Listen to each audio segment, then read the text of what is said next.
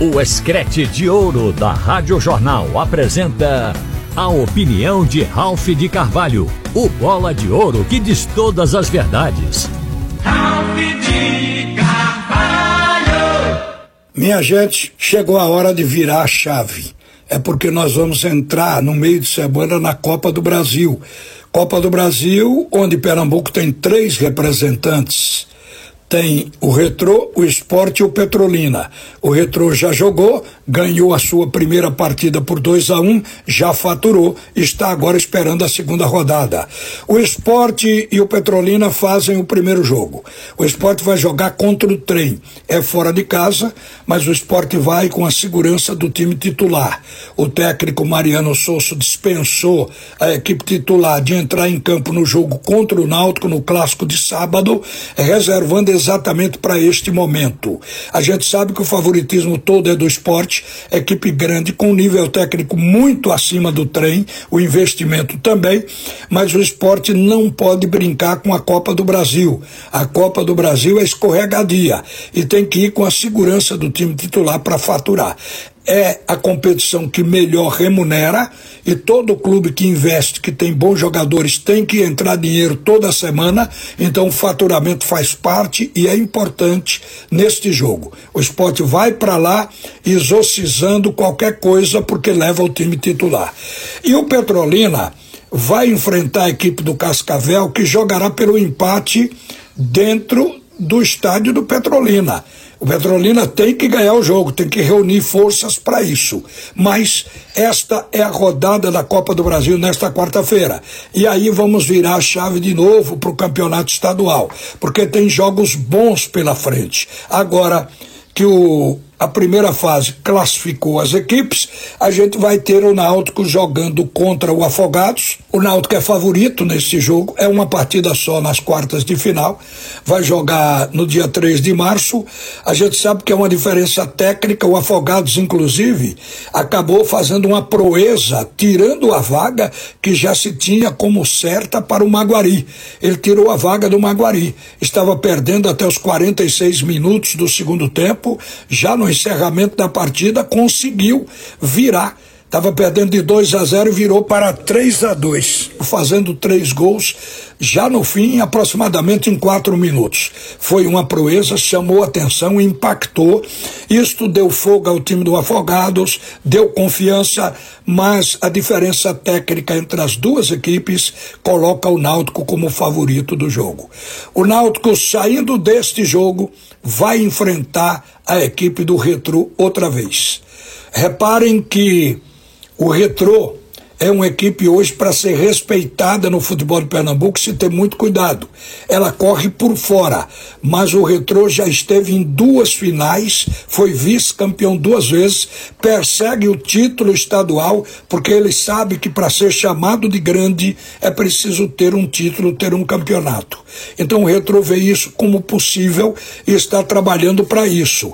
Tanto é que na primeira fase o Retrô não perdeu dos times grandes. Ao contrário, ganhou de dois. Empatou com Santa Cruz em 0 a 0 mas ganhou do esporte com um placar bastante elástico e ganhou também do Clube Náutico Caparibe. Apesar de ter sido apenas por 1 a 0, mas teve o controle do jogo, especialmente no segundo tempo. Então é este adversário que o Náutico pode encontrar passando pelo Afogados, que é a equipe do Retrô, o que vai ser um jogo encardido, um jogo bom.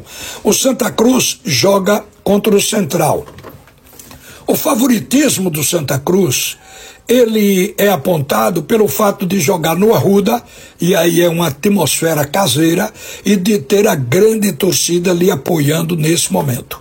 Isso difere do Central, mas a diferença técnica entre Santa Cruz e Central não é tão grande, apesar de que o Santa Cruz está em melhor estado, mais encorpado, é um time que ganhou um embalo. Então ele entra na condição com status de favorito. Admitamos que ele passe, ele vai enfrentar a equipe equipe do esporte na semifinal do campeonato. E tudo cresce. O Santa Cruz, inclusive, montou o time, todo o investimento é para um objetivo, que é ganhar a vaga de volta da Série D de onde ele caiu.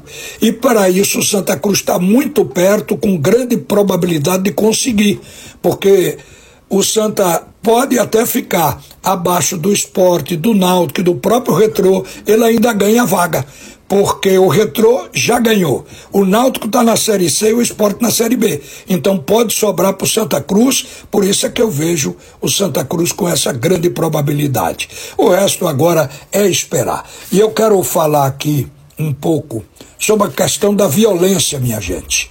O futebol brasileiro aguarda as investigações em Pernambuco para conhecer os elementos da facção criminosa travestida de torcida do esporte, torcida organizada, que quase matou jogadores da delegação do Fortaleza e que recentemente fez ameaças nas ruas dos aflitos após o jogo Náutico e Esporte no sábado passado. Isso aconteceu, acredito que porque estes marginais entendem que há impunidade, que nada vai acontecer, então eles continuam intranquilizando a sociedade. Essa violência, ela está espalhada pelo país todo não é só em Pernambuco.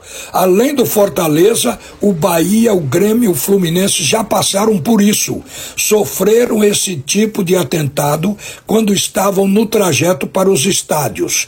Eu creio que todos se lembram que em Salvador, isso foi em 2022, quando o Bahia iria enfrentar o Sampaio na Fonte Nova, no trajeto para o jogo, o ônibus do Bahia foi atacado por membros de uma facção organizada, que jogou pedras e um artefato explosivo contra o veículo e acabou machucando os jogadores. O goleiro Danilo Fernandes, que jogou aqui no esporte, ele foi atingido e a principal vítima.